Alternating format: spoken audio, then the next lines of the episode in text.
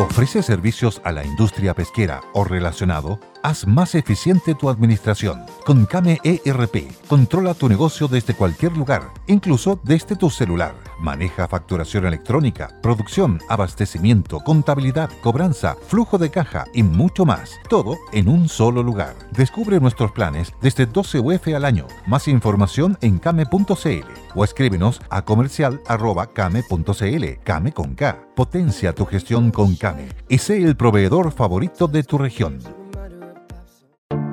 Te invitamos a conocer un lugar mágico, un lugar único, con un paisaje de una belleza que conmueve. Bosque Choyinco, ubicado en el destino Cuenca del Lago Ranco, es el proyecto ideal. Bosquechoyinco.cl, parcelas de 5.000 metros cuadrados con rol propio en el hermoso valle del río Calcurrupe. Fundo Choyinco, kilómetro 3 de la ruta Jifén al lago Maihue, región de los ríos. Consultas y coordinación de visitas en bosquechoyinco.cl. Radio El Conquistador, el medio de comunicación chileno con mayor cobertura nacional, presenta Buenos días Mercado. Y estos son los titulares para el día de hoy. Inflación anual de Chile de 10,5% es la quinta mayor entre 17 países de América Latina y 25 a nivel mundial.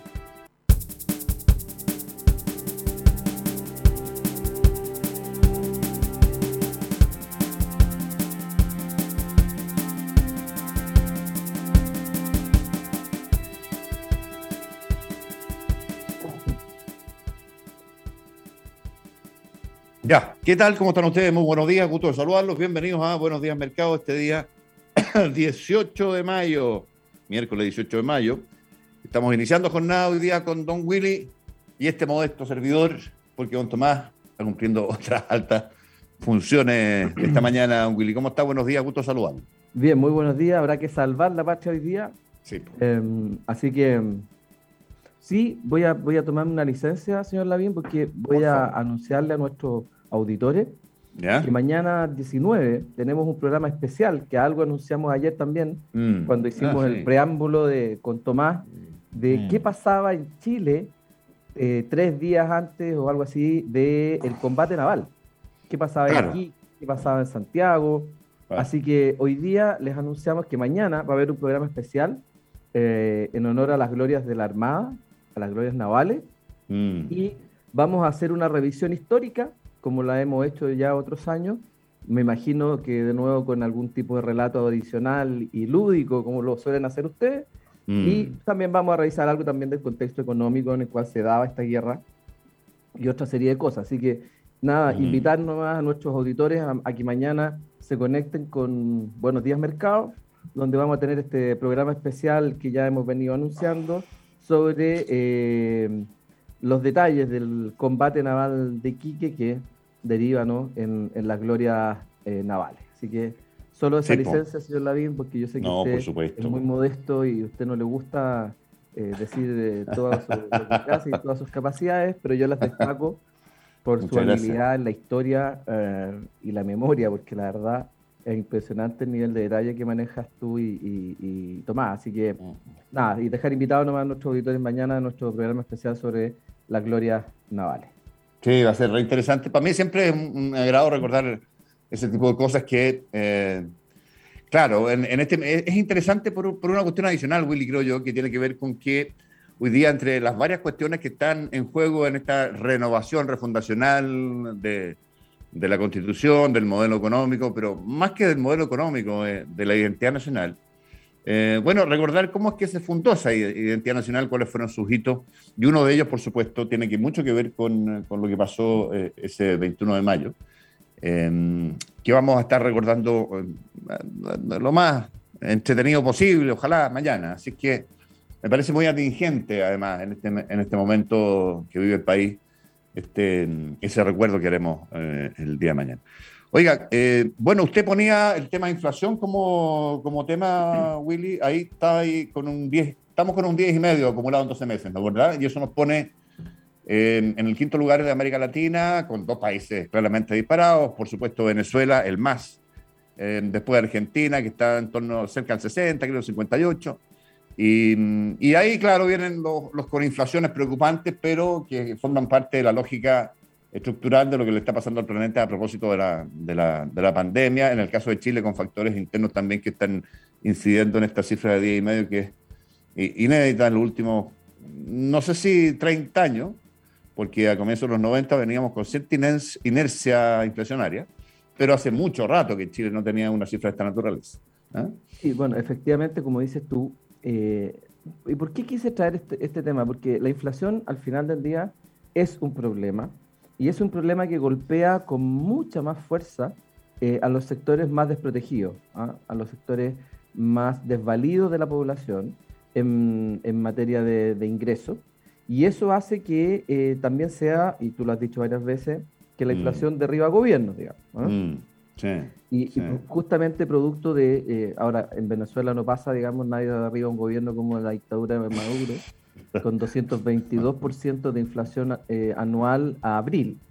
¿ah? y ahí se rompe un poco el esquema de, de lo que conversamos. Pero, pero en general la inflación em, es un flagelo que le pega muy fuerte a, los sectores más desprotegidos de la, de la, de la población. Y efectivamente, el, este número del 10,5% acumulado a abril eh, de inflación acumulada es el, es el más alto desde el último registro parecido que hubo en agosto del 94.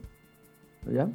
Em, agosto del 94 eh, eh, es, es, un, es un año importante porque el Banco Central inicia su operación autónoma, si mal no recuerdo, el 88 o el 89, por ahí. Mm.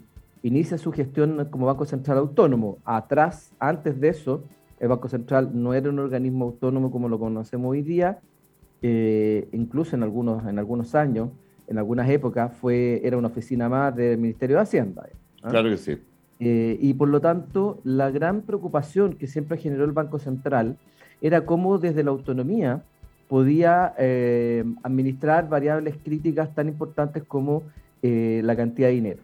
Entonces aquí pasan varias cosas que, me gustaría comentar. La primera es que la infraestructura económica del año de los años 90, principios de los 90, es muy distinta a la que tenemos hoy día.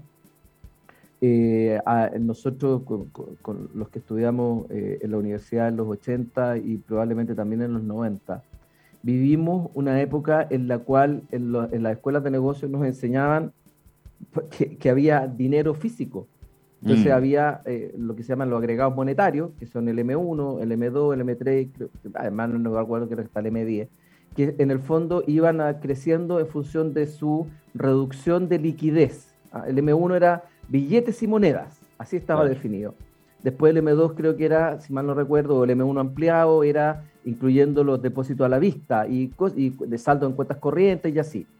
Eh, en, una, en una economía donde eh, se manejaba dinero físico, ¿ah? donde andábamos en la billetera con billetes y moneda, donde la única forma de pagar algo era con billetes y moneda. ¿ah? Eh, y la otra característica era que ya desde el inicio de la autonomía del Banco Central, como te digo, entre los 88 y 89, no me acuerdo exactamente, eh, se produjo un efecto inflacionario muy virtuoso, porque el Banco Central empezó a actuar con las herramientas que tiene, fundamentalmente lo que se conoce como la, tasa política monetaria, que es la tasa de interés, eh, y empezó a reducir eh, fuertemente la inflación. Y el año 94, el registro que se tiene es de una inflación que venía cayendo. Por lo tanto, no, no, no, no es lo mismo ese 10,4 o ese porcentaje del, del, 94 a este 10,5 de ahora. Fundamentalmente porque la economía actual, la infraestructura económica es muy distinta, está muy digitalizada. Hoy día eh, es menos probable que uno ande con mucho efectivo eh, en, la, en, la, billetera. Normalmente hoy día todo eh, o gran parte de las cosas se pueden pagar con aplicaciones móviles con tarjetas eh, tarjeta, eh, digitales o con eh, plástico, digamos, ¿ah? tarjeta de crédito o, de débito. Entonces, la circulación del dinero también cambió. ¿ah? Y, eso hace que el Banco Central tenga un rol muy preponderante en esto. Entonces, el Banco Central toma su autonomía, empieza a trabajar el tema de la reducción inflacionaria, lo, está logrando, el año 94 hay un pic eh, que la lleva a un valor cercano al 10,5, pero ya después eh, la economía chilena empieza en una espiral descendente bastante virtuosa de mm. la inflación a, través de esta herramienta que le entrega eh, la ley orgánica del Banco Central, que es la administración a través de la tasa política monetaria. ¿ah? la definición, entiendo que en los primeros artículos de la ley orgánica del Banco Central, habla de que la responsabilidad del instituto emisor es la administración de los, eh, eh, eh, perdón, el control de los medios de pagos internos y externos.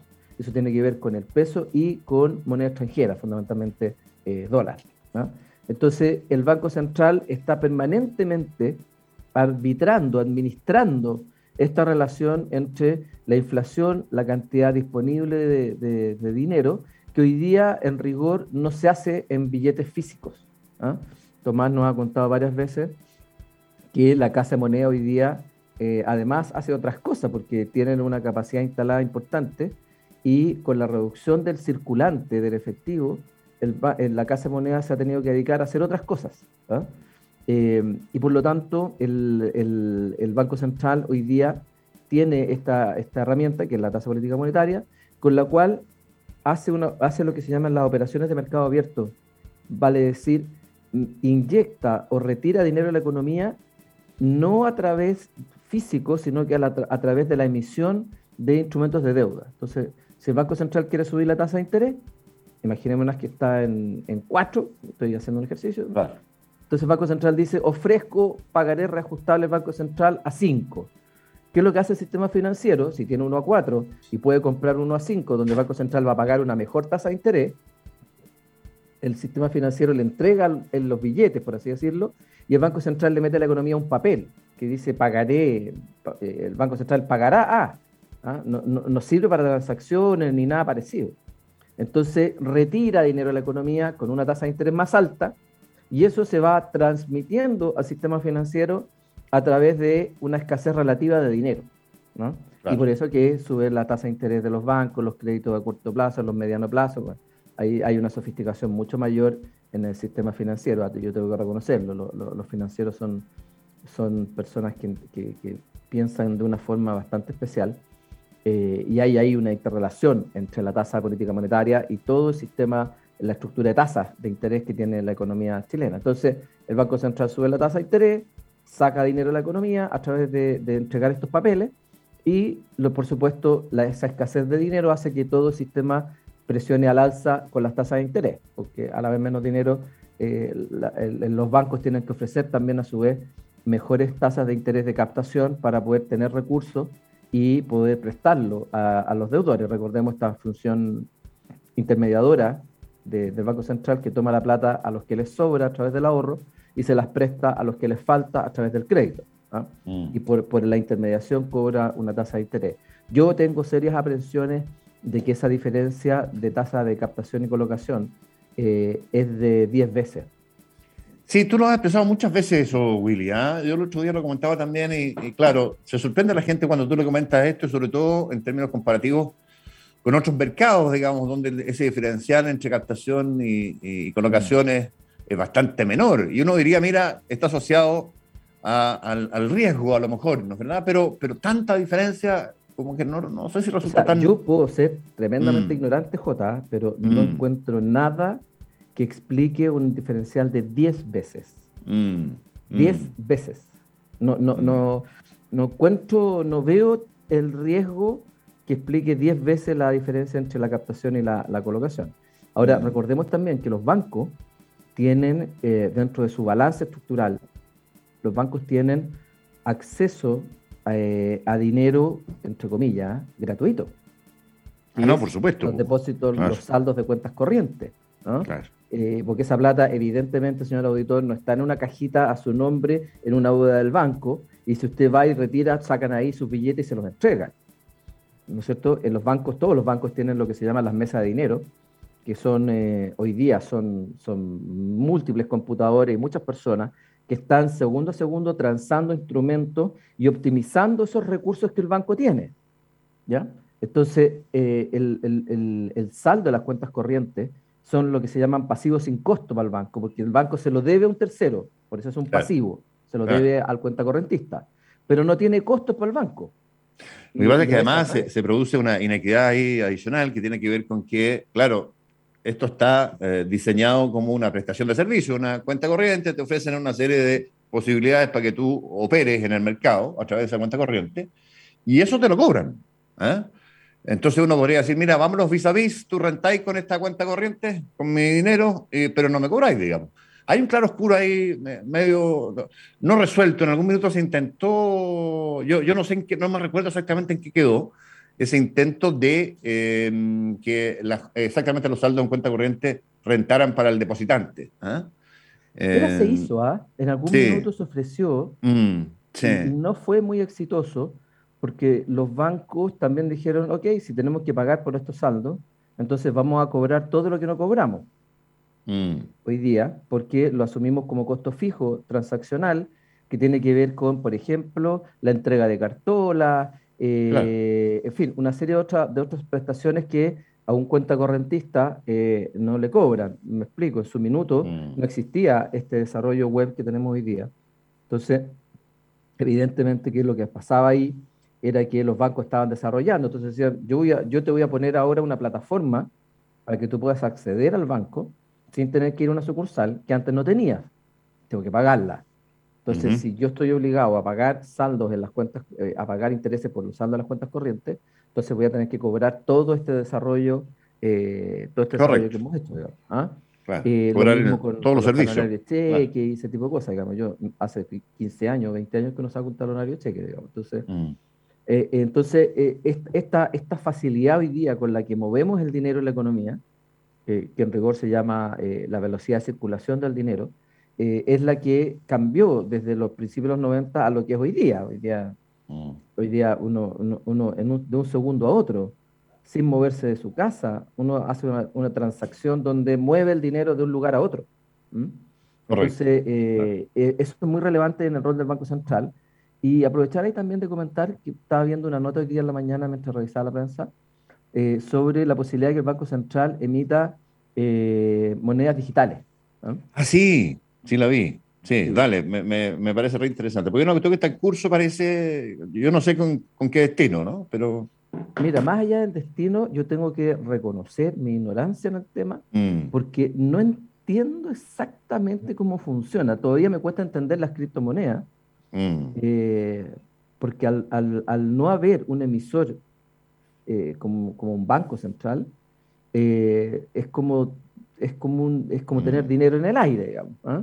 Y, esta, esta posibilidad de que el Banco Central emita su propia moneda digital, el Banco Central hace bastantes advertencias respecto de que no hay evidencia muy probada todavía en el mundo, hay una serie de, tiene una serie de debilidades esto todavía que tiene que ver además con los ciberataques y con un montón de cosas, digamos. Básicamente cosas que hoy día también pueden pasar, digamos. Hoy día se roban, se roban un cajero y están robándole plata, igual como te podrían robar en un ciberataque monedas digitales, digamos. O sea, no, lo que pasa es que pasamos a una era completamente distinta respecto a lo transaccional. Eh, y lo interesante de, esa propuesta es que el Banco Central, si fuese, eh, si fuese, si llevase a término ese proyecto, Mm. podríamos tener eh, la posibilidad de disponer de dos monedas para transar, una el peso y el otro el peso digital. Eh, Pero en la, historia, Willy, el, el, metálico derivó en el papel y el papel va en dirección a ser reemplazado por el plástico, lo está haciendo y, mm. y ya derechamente por, por, por, el digital, ¿no? con convivencia en la historia, ¿ah? traslapes y qué sé yo. Mm. Pero de, de, facto, hoy día cuando uno ve las transacciones, eh, el papel eh, en las transacciones comerciales del, del, cotidiano, el día a día, a pesar de que hay un porcentaje muy relevante de la población que no está bancarizado todavía, pero cuando uno, uno ve el día a día, claro, podría decir, mira, el papel desapareció de facto. ¿ah? ¿Ah? Entonces, emitir en papel, claro, claro tal vez no tenga pleno sentido. ¿ah? Una, una, un paréntesis histórico nomás. ¿Tú sabes por qué las monedas tienen cara y sello? Explíquemelo, por favor.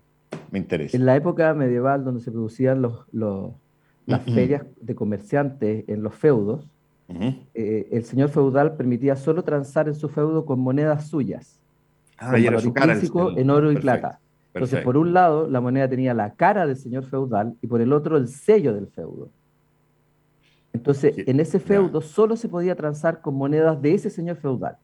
Pero como el comercio empieza a migrar y se empieza a relacionar y aparece el, el, concepto de las ventajas comparativas, donde en un feudo era más fácil producir leche y en el otro naranja, cuando se empiezan a producir ya intercambios, eh, empieza a aparecer el primer problema, porque el que producía naranja, que quiere ir a vender donde producen leche, eh, se encontraba que en ese feudo no se podía transar con las monedas del señor feudal de las naranjas.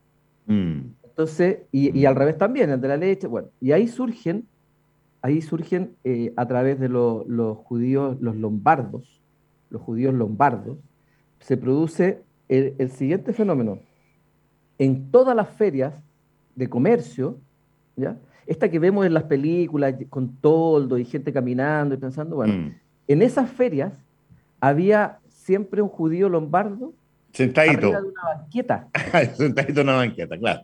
Entonces, cuando alguien necesitaba monedas de ese feudo, le decían, anda ya al tipo de la banca. El que está en la banca es el que está transando monedas. Entonces, los, judíos lombardos, que es lo que hacían? Tomaban monedas de un feudo a, valores relativos, la cambiaban por, el otro feudo y obviamente cobraban alguna comisión en la pasada. Entonces, quedó esto de que donde se transaban monedas, se hacía en el tipo de la banca. Por eso que hoy los mm. bancos se llaman bancos. Porque nace de esta figura de, que transaba monedas arriba de una banca, para destacarse, ¿no? Para vociferar su moneda. Entonces decían, no, allá en el tipo, donde está el tipo de la banca, ahí, y por lo tanto, ahí es el inicio y el origen de, de, la banca, como de un banco, físicamente, era físicamente una, mm. una banqueta, digamos. No, pero, pero la evolución, Willy, eh, bueno, de aquello, re interesante la historia, por supuesto, pero de aquello a, al, al, papel, del metálico al papel, del papel a la, la, transacción electrónica, al plástico, y del plástico a la moneda virtual, parece que son, eh, es un destino casi inevitable, ¿no? No sé cómo lo lees tú. Mira, eh, yo te, reconocí mi ignorancia mm. en, en materia de entender cómo funcionan las criptomonedas. Mm, yo me leí ese informe hoy día en la mañana y también mm. me cuesta entender un poco qué tipo de, moneda digital pudiese haber cuando hoy día todo lo que hay es digital. O sea, yo hoy día no necesito tener plata. De hecho, existe este concepto de las billeteras electrónicas. Exactamente. Donde a través de una aplicación móvil yo puedo registrar mi cuenta corriente o mi tarjeta de crédito o mi tarjeta de débito y transar como si el dinero lo tuviera en el teléfono. Y finalmente eso es una transacción electrónica. ¿ya? Entonces, no tengo muy claro, no, no, no, rescato y, y el que vende, Willy, recibe un registro de aquello como si fuera dinero, digamos. ¿ah? Exactamente, exactamente, exactamente. Y de hecho, si yo le pago a un comercio por un bien con, con una aplicación móvil, yo estoy mandando una, una instrucción electrónica a mi tarjeta o a mi banco para que le haga una transacción electrónica al Banco del Comercio. Correcto. Y a su vez, el Banco del Comercio no es que necesite ir a sacar la plata. Cuando paga sueldos, cuando paga proveedores, también lo hace con una transferencia electrónica. Entonces, mm. hay una digitalización del dinero que hoy día existe, está en curso. Por eso que me, me, cuesta entender un poco cuál es el rol de una moneda digital, cuando en realidad lo que tenemos hoy día es la digitalización del dinero. ¿Ah? Entonces, todavía no logro entender muy bien dónde está, el, dónde está la emisión, por así decirlo, cuál mm. sería el, respaldo, el fundamento. La mm. verdad es que, eh, eh, hay que hay que esperar un poco. El Banco Central, como suele hacer todas las cosas, está preparando equipos para desarrollar este concepto. Eh, me imagino que ya deben tener alguna división, que se están cargando de hacer los estudios, de ver cómo funciona, porque esto además eh, es, es, un, es un circuito que no es largo, pero es un circuito muy interesante en materia de cómo se produce esa, esa transacción ¿ah? y, que tiene que ver fundamentalmente con varios actores en el camino. ¿ah? Eh, porque está el, el, la persona que hace la transacción, después hay un banco que da una instrucción, después hay una interfaz digital que ingresa al Banco Central y el Banco Central a través de otra, eh, otra otro drive, eh, mm. otro driver eh, digital hace y verifica la transacción. O sea, hay una cosa ahí bien interesante que hay que tener bastante imaginación para, para mirarla. y adicionalmente, el, el, el, objetivo también del Banco Central es masificar esto. Entonces, también el Banco Central pasa a tener una relación directa con los consumidores. ¿No se merece tu familia lo mejor? Entonces, ¿por qué no los mejores huevos? Ahora, Egglands Best están disponibles en deliciosas opciones. Huevos clásicos, de gallina libre de jaula y orgánicos de Egglands, que ofrecen un sabor más delicioso y fresco de granja que le encantará a tu familia. En comparación con los huevos ordinarios, Egglands Best contiene la mejor nutrición como 6 veces más vitamina D, 10 veces más vitamina E y el doble de omega 3 y B12. Solo Egglands Best. Mejor sabor, mejor nutrición, mejores huevos. Visita egglandsbest.com para más información. Without the ones like you, who work tirelessly to keep things running, everything would suddenly stop. Hospitals, factories, schools, and power plants, they all depend on you. No matter the weather, emergency, or time of day, you're the ones who get it done. At Granger, we're here for you with professional grade industrial supplies. Count on real time product availability and fast delivery. Call clickgranger.com or just stop by. Granger for the ones who get it done. Porque el Banco Central es el que valida toda esta transacción, ¿no? Entonces, hay también un rol de cara a los consumidores, que hoy día los consumidores no ven con el Banco Central. Yo, yo desafío a que alguien me diga eh, eh, quién firma los billetes. Todavía no sé por qué se firman los billetes, digamos, pero, mm. pero, eso probablemente tenga que ver con la historia del respaldo en oro. Claro. antes del acuerdo de Bretton Woods, el dinero, los bancos centrales solo podían emitir dinero físico monedas y billetes en la medida en que tuvieran respaldo en oro. Sí, que tenían respaldo. Entonces, eh, alguien podía tener un billete eh, que decía que tenía el respaldo, en, estoy inventando, en 10 gramos de oro, y uno podía ir al Banco Central y decirle quiero mis 10 gramos, aquí está el billete, pásenme mis 10 gramos de oro. Eso fue mm. antes del acuerdo de Bretton Woods, donde eh, esta, este respaldo se elimina producto de la necesidad de financiamiento de déficit fiscal que tenía Estados Unidos y Estados Unidos logra que eh, en Bretton Woods eh, se elimine este respaldo de oro y por lo tanto eh, empieza a haber emisión de dinero sin respaldo, y, pero todavía siguieron circulando mucho, mucho tiempo billetes que tenían esta denominación. hoy día la firma que llevan los billetes nuestros, y hay, es cosa verlo, es del gerente general del banco. Sí, sí. Hoy está Sebastián ahí, irrumpió en eh, pantalla. Déjame eh, dejarte propuesto un, tema, hay varios posibles, pero y revisaremos también los precios a la vuelta, vamos a ir al, corte. Pero hay una controversia muy curiosa respecto del mismo. Eh, ayer hablábamos de una controversia de dos miradas a propósito de las derivaciones en la minería de la propuesta de borrador de, de nueva constitución, ¿no? Bueno, eh, hay una controversia también respecto del mismo insumo. Esta propuesta de borrador de nueva constitución, eh, una controversia entre dos instituciones que evalúan esto y que evalúan riesgo, y son Morgan Stanley y JP Morgan, ¿ah? que hablan respecto de la nueva constitución en términos muy diferentes una de otra.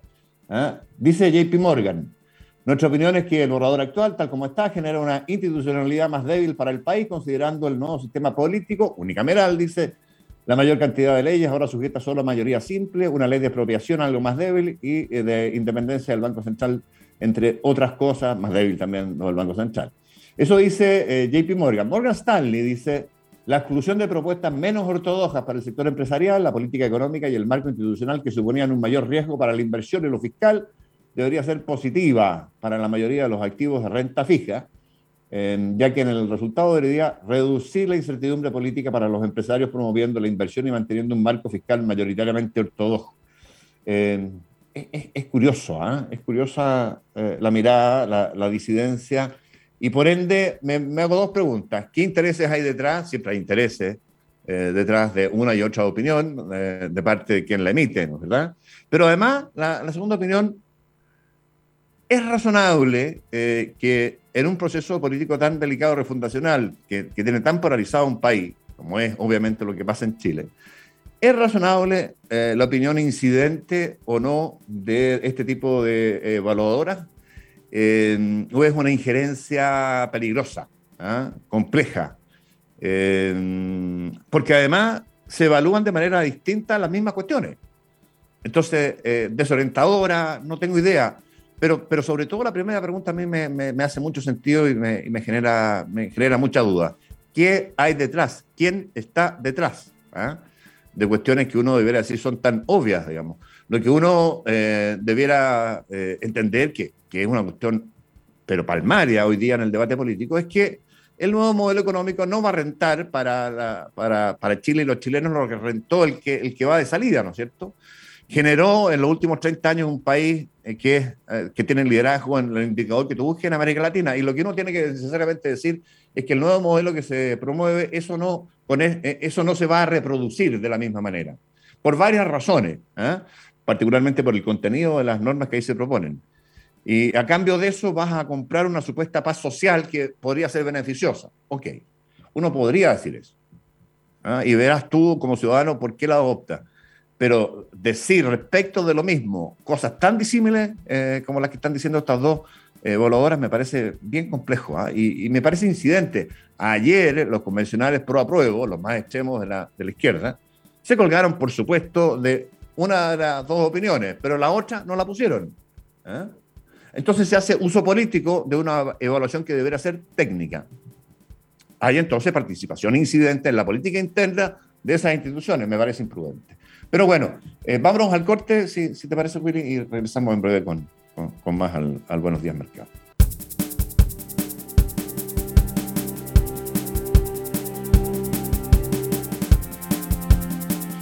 Ya, son, eh, ¿qué hora es? Las 8 con 37 minutos, avanza la mañana, Willy. Eh, eh, yo dejé planteado un tema ahí de, la incidencia de las consultoras evaluadoras de, riesgo. lo podemos mirar, a lo mejor miramos primero si tiene a mano, Willy, los precios de hoy ah, y le damos un vistazo luego a este tema u otro que tú quieras proponer. Sí, bueno, efectivamente el cobre en este minuto está cayendo 0,84%, está en 4 dólares con 20 centavos. Pero el Brent y el BTI están subiendo, 1,47 eh, el Brent con 113 dólares y 1,93 al alza el BTI en 114,60 centavos el, el BTI. Eh, el oro y la plata están cayendo marginalmente, el gas natural está creciendo igual que el, el petróleo, está creciendo 1,91% y en general los commodities tienen resultados mixtos, al igual que las bolsas. Eh, mm. Las bolsas europeas, eh, Inglaterra, Alemania, Francia, Italia, están cayendo marginalmente entre 0,2 y 0,4%. Eh, los futuros de, de, Estados Unidos están también cayendo 0,59 y 0,80%. La bolsa de Shanghai cerró con una caída de 0,25 eh, y en general tenía resultados mixtos, pero con una tendencia bajista en, las bolsas tanto eh, norteamericanas como europeas. Y en dólar hay pocas transacciones, hay 28 transacciones con 15 millones de dólares y el, en este minuto el dólar está cayendo un peso eh, respecto del cierre de la jornada ayer, está en 8.50 en este minuto, ayer cerró a 8.51 Así que está marginalmente cayendo un peso el, dólar. Mm, sí. Eh, ahí, respecto del tema de esta, de esta discusión entre estas dos consultores a propósito del de, el momento constituyente en que estamos. Hay un artículo interesante que, mm, que tiene MOL, no sé si lo trae el Mercurio en su edición impresa, que dice, eh, bueno, el titular es borrador constitucional, expertos manifiestan la relevancia de estimar el impacto financiero y económico del texto. ¿eh? Eh, y hay una pregunta que se hace y se le atribuye al subsecretario de Hacienda, Alejandro Weber. ¿Cuánto cuesta la nueva constitución? Dice, no lo sabemos. Entonces, estas consultoras debieran a lo mejor hacer un estudio prospectivo de esa naturaleza, que hagan una estimación del punto de vista de varios ítems en términos de recaudación fiscal, de crecimiento económico, de una serie de cuestiones, cuánto gana eventualmente, si es que ellos creen que va a ser así, o cuánto pierde o deja de ganar el país a propósito de la implementación de, este, de esta nueva constitución. Y, por ende eso será una señal re interesante para cuando uno tiene costos muy altos en algo, los trata de amortizar en el tiempo, ¿no? Bueno, las normas transitorias, eh, que está una comisión ya operando transitoria, debiera tener datos de esa naturaleza. Mira, ah, Chile va a perder o va a dejar de ganar o, se va a deteriorar en tanto, ¿no? ¿Verdad? Bueno, hagámonos más despacito, maestro. ¿ah? de tal suerte que, se produzca una amortización en el tiempo de los costos indexados a esta nueva a, esta nueva mm, experiencia constitucional, ¿no es cierto? En fin, no, no sé, eh, eh, son preguntas que están ahí, no resueltas, que forman parte del misterio eh, y la, y la necesidad de que alguien las dilucide forma parte del corazón de lo votar informado, creo yo. Pero lo que no forma parte del corazón de votar informado es que dos, dos instituciones difieran en, en, algo tan sustancial como es la mirada que están dando JP Morgan y Morgan Stanley. ¿ah? porque claro, cuando respecto de una misma cosa hay dos miradas expertas tan disidentes, uno entra a, sospechar, digamos, de los móviles de una o de otra. Sí, eh, yo, sí, yo comparto, comparto tu análisis. Eh, sin embargo, yo creo que eh, todo el trabajo que se está haciendo ahora de armonización y normas transitorias, finalmente, como bien dices tú, dado que el costo es tan alto, uno lo paga en cuota. y acá lo que va a pasar es que aquellas medidas que se fueron aprobadas y que van a tener eh, lesiones en la economía chilena, en la infraestructura económica, le, llamo yo, eh, van a tratar de mitigarlas a través de una implementación a través de los años. Lo que al final del día puede ser peor, ¿ah? porque, porque si tú sabes cuál va a ser el efecto final, lo anticipas ¿no? Lo anticipas, esa es la gracia del mercado. Claro, lo anticipa y dice, ok, vamos a llegar en cinco años más a esto, yo hoy día ya sé qué tengo que hacer, digamos. ¿ah? Hoy día me salgo los activos y salgo del negocio en tanto valgan algo, digamos. ¿ah? Exactamente, exactamente. Mm. Entonces, eh, yo creo que eh, el, eh, ese parte del trabajo, la verdad es que va a tratar de ser un mitigador, pero que, dado la, la, situación económica que tenemos hoy día, es un mitigador bien relativo, porque al final va a pasar igual y los agentes económicos van a anticipar esa, esa, esa decisión y la van a mm. traer en valor presente hoy día y la, la decisión la van a tomar hoy día. ¿ah? Nadie va a estar cinco años desangrándose para mm. eh, llegar al mismo resultado, ¿no? Entonces, ese trabajo de, normalización eh, y de normas transitorias y de armonización va a ser complejo. Veía también hoy día en la mañana que ya hay discrepancias entre los convencionales de armonización, creo, o, de normas transitorias, no me acuerdo cuál de los dos era, porque ¿qué iba a pasar con los vacíos? ¿Quién iba a llenar esos vacíos? Al parecer ellos se quieren atribuir esa, esa, ese derecho o esa... Eh, esa función que no tienen. Claro, exactamente, de, eh, de, llenar esos vacíos. ¿eh? Que es algo que nosotros me acuerdo que comentamos harto acá, de que cómo se iba a producir el, el, encadenamiento de las normas constitucionales que requiere de, una, de un conocimiento técnico del legislativo, legal bastante afinado, para que el artículo 2 no choque con el 4, ni con el 18, ni con el 494, digamos. Eh, mm. Y eso requiere de, una, de un conocimiento que es súper complejo porque lo único que no puede pasar en la Constitución es que un artículo diga una cosa y más abajo en el artículo 300 diga otra, eh, mm. contraria al artículo 4, digamos. Entonces, eh, yo creo que el trabajo de la armonización es mucho más complejo que el de las normas transitorias, porque el de las normas transitorias que yo no entiendo mucho, Jota, a lo mejor tú que estudiaste mm. algo de derecho puedes saberlo, pero yo no entiendo cómo se puede normalizar una, hacer una norma transitoria para algo que no está armonizado. Entonces, yo entiendo ah. pensar de que tiene que haber mm. armonización primero y después norma transitoria, porque si no, no se pueden hacer las dos cosas al mismo tiempo. Por supuesto. Creo yo. Eh, tú tienes una, una es implacablemente lógico tu, tu argumento. ¿ah? Eh, y, claro, e, esto no se requiere haber estudiado Derecho, no, es una cuestión obvia, de perogrullo lo que tú dices, que es que, mira, voy a hacer transitorio algo que tal vez incluso no converse entre, bien entre sí, digamos. ¿eh?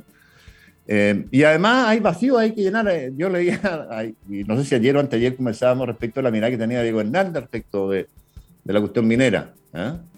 el ex vicepresidente ejecutivo de, de Qualcomm. Entonces, entre otras cuestiones, ha tenido toda su vida profesional vinculada a la minería, de, casco y de, zapatos de seguridad, como decía. Bueno, él decía, eh, mira, eh, ¿cómo habrán sido de poco rigurosos que se les fue, ¿eh? que con las normas actualmente propuestas, y ahí hay un vacío que alguien a lo mejor pretenderá llenar?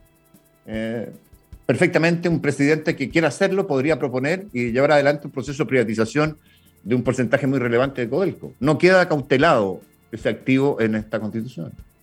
¿eh? Claro. En esta propuesta de constitución.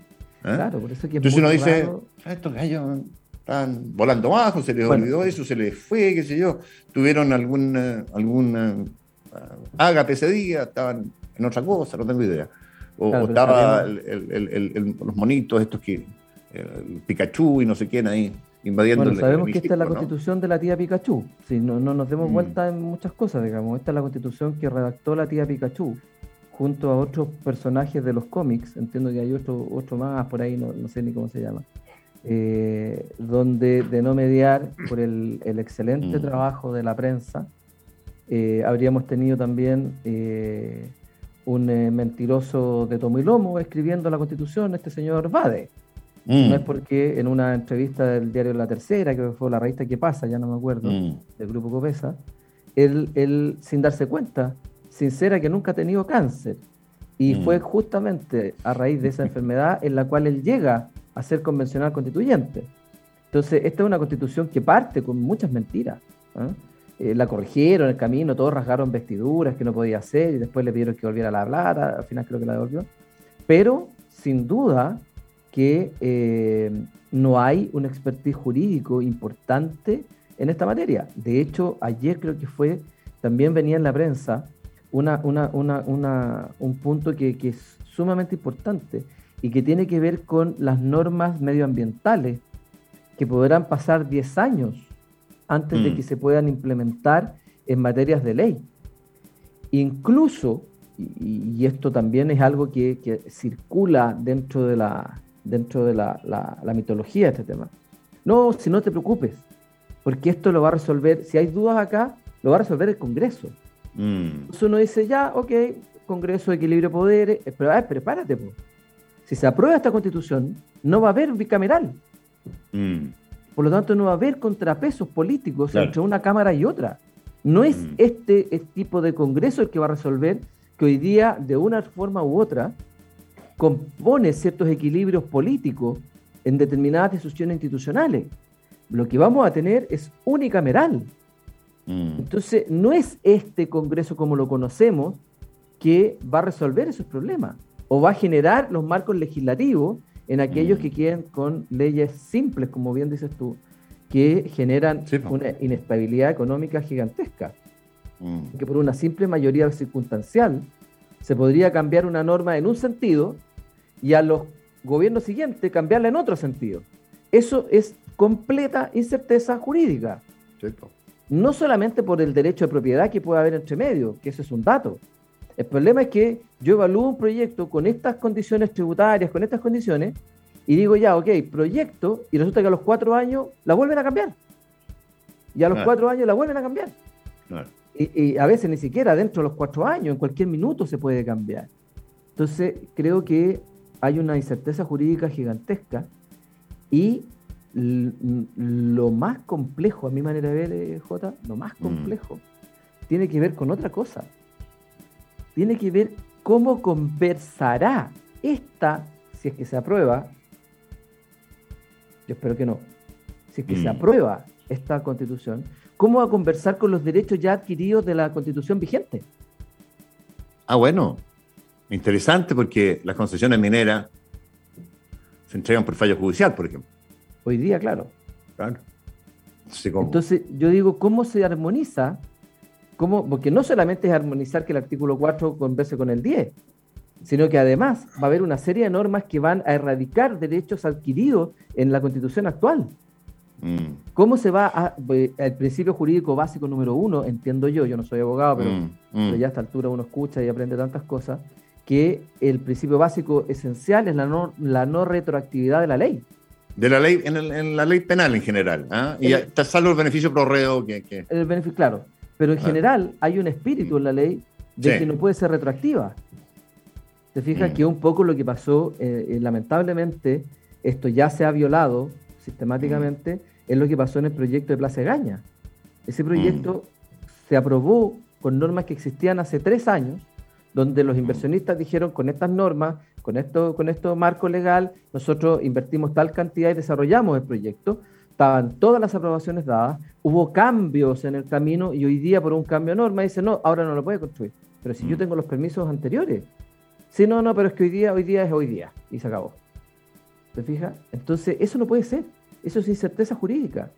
Y ningún proyecto, señor auditor, ningún proyecto de ninguna envergadura se podría materializar si tenemos incerteza jurídica. Además, en derecho hay un principio eh, interesante, que en general las cosas se deshacen como se hacen. ¿eh? Entonces, si un fallo judicial le otorgó una concesión, respecto a esa concesión se tiene derecho de propiedad eh, del contrato de concesión, ¿no es verdad? Bueno, eh, eso se acaba. Sí, claro, ¿cómo? ¿Cómo se acaba? A través de un fallo judicial, ¿no es verdad? Que diga lo contrario. Se revoca. No a través de una constitución. ¿Eh? Entonces. Hay mucho hay que cortar. Porque además uno de los compromisos del revisionismo, previo al revisionismo del acuerdo del 15 de noviembre, era no tocar los fallos judiciales. Exactamente. ¿Te acuerdas? O sea, eh, esta constitución es espuria en su desarrollo, incluyendo respecto de aquello. Bueno, vamos al corte y regresamos en breve con, con más.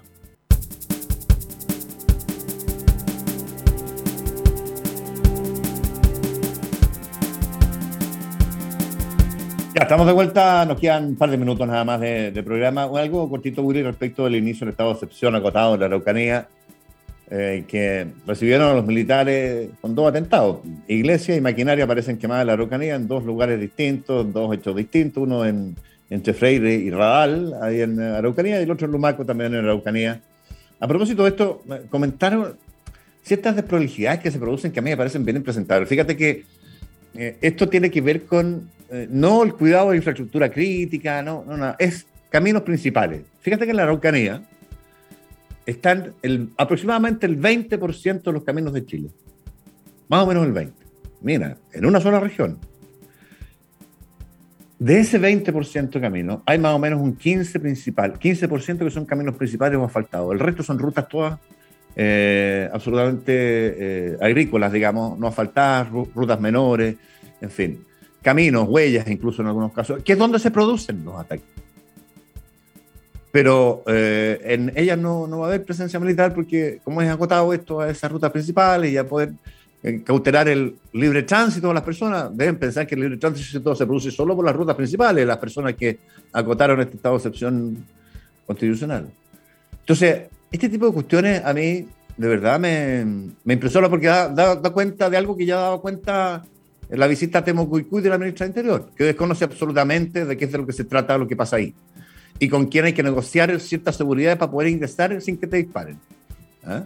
Y ella va y no, no, entiende que hay dos comunidades que son como todas las comunidades mapuches eh, autónomas, que no están sujetas a, una, a, un, a un mando central, por así decirlo. Entonces tú negocias con una, entras con un señor y resulta que los otros señores de la otra comunidad que están ahí mismo te disparan. No, Desconocimiento, ignorancia. bueno, ¿sabes qué? Eh, que, que, te, que digiten la discusión pública y que digiten eh, eh, las soluciones a un, a un, tema tan complejo, personas con ese nivel de, a ver, ¿para qué hablar de, de, la, de, la, de, la, de la ministra de Desarrollo Social, Janet Vega? ¿Ah? Que, que trató de probar con una cifra inexistente, un hecho inexistente, que era que habían subido un 400% con estado de excepción los ataques. Ni subieron ni en 400%, sino que todo lo contrario. Habían bajado. Fíjate que hay una cifra que se entregó ayer. De los 50 días que van corridos desde que terminó el estado de excepción no renovado por el gobierno de Boric, el presidente Boric, han subido en la zona de conflicto 171% los atentados. Y en las dos provincias de la región del Biobío, que están involucradas en el estado de excepción, ese incremento se acerca al 250% sin estado de excepción, en los 50 días corridos que van desde que terminó la vigencia. Entonces, eh, en fin, eh, nada, me parece que respecto a esto eh, hay, hay, demasiada inoperancia. ¿eh? Inoperancia. Y nada, bueno. He leído algunas declaraciones de algunos políticos que, mm. que, dan cuenta un poco de eso que dices tú, de, de, un gobierno que está siendo desbordado por los temas, que llegaron con una agenda y a poco andar están haciendo lo mismo que habría hecho ah, Piñera o que habría hecho cualquiera, digamos. Que tampoco resultó, digamos. Que tampoco resultó, claro. Así que, nada. Ya, Willy, eh, nos despedimos hasta mañana con Don Tomás y este programa especial que tenemos respecto a la gloria. Así es, invitamos, voy a invitar de nuevo a nuestros auditores que están, que se habrán conectado después del inicio del programa. Mañana, 19 de mayo, vamos a tener un programa especial con la narrativa del combate naval de Iquique, eh, anticipando el 21 de mayo, Día de las Glorias Navales. Eh, así que los, los, quedan todos cordialmente invitados a este programa especial de mañana. Ya está, con esa invitación nos despedimos por hoy, don Willy. Un gusto, que tengan un buen día a todos. ¿eh? Chao. Chao, gracias. Hello, it is Ryan, and I was on a flight the other day playing one of my favorite social spin slot games on chumbacasino.com. I looked over the person sitting next to me, and you know what they were doing? They were also playing Chumba Casino. Coincidence? I think not. Everybody's loving having fun with it. Chumba Casino is home to hundreds of casino style games that you can play for free anytime, anywhere, even at 30,000 feet. So sign up now at chumbacasino.com to claim your free welcome bonus. That's chumbacasino.com and live the Chumba life. No purchase necessary. VGW, void, were prohibited by law. See terms and conditions 18 plus. Okay, round two. Name something that's not boring. A laundry? Ooh, a book club. Computer solitaire, huh? Ah, oh, sorry, we were looking for Chumba Casino. That's right, ChumbaCasino.com has over 100 casino style games. Join today and play for free for your chance to redeem some serious prizes. ChumbaCasino.com. No purchase necessary, forward prohibited by law. 18 plus terms and conditions apply. See website for details.